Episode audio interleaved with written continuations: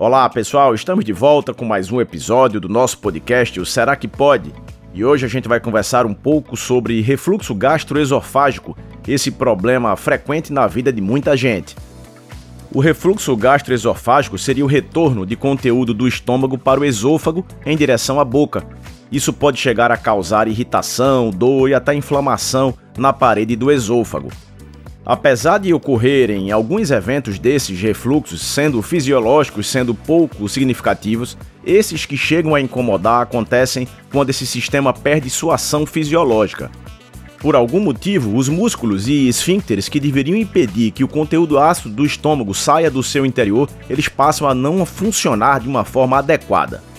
E quanto mais frequente e maior for a acidez do conteúdo do estômago, da quantidade de ácido que entra em contato com a mucosa do esôfago, maior vai ser esse grau de inflamação. É comum uma sensação desconfortável de queimação, o que a gente chama sempre de azia, e esses sintomas causados pelo refluxo são realmente bastante desconfortáveis.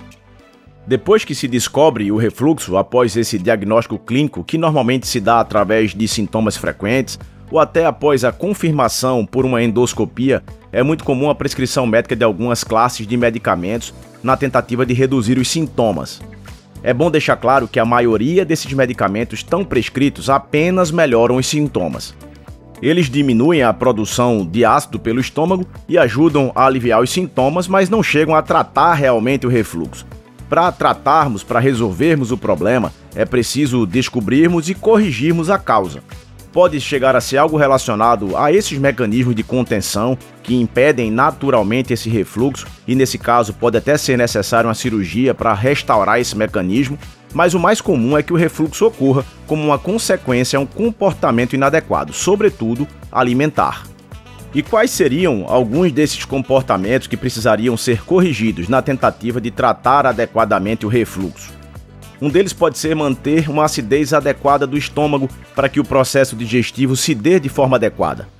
Às vezes é preciso o auxílio de algumas enzimas digestivas. Elas, juntamente com ácido clorídrico, formam essa equipe responsável pela digestão. Apesar do refluxo ser um problema, entre aspas, do estômago, nós precisamos ficar de olho também no funcionamento integral de todo o trato digestório.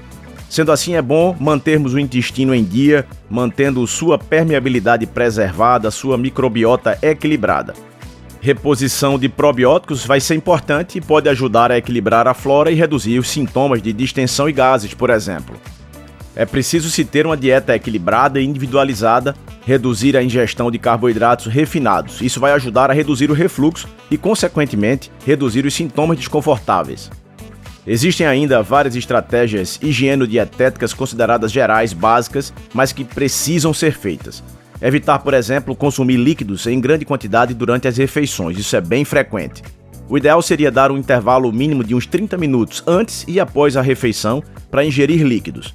Se não for possível, muita gente tem esse costume, comece então consumindo a menor quantidade possível de líquidos durante a sua alimentação. Vá reduzindo gradativamente e tentando se acostumar. Evite bebidas gaseificadas, refrigerantes, água com gás. Evite também bebidas alcoólicas, além de também evitar a cafeína, já que ela tem um poder de relaxar o esfíncter inferior do esôfago e facilitar o refluxo.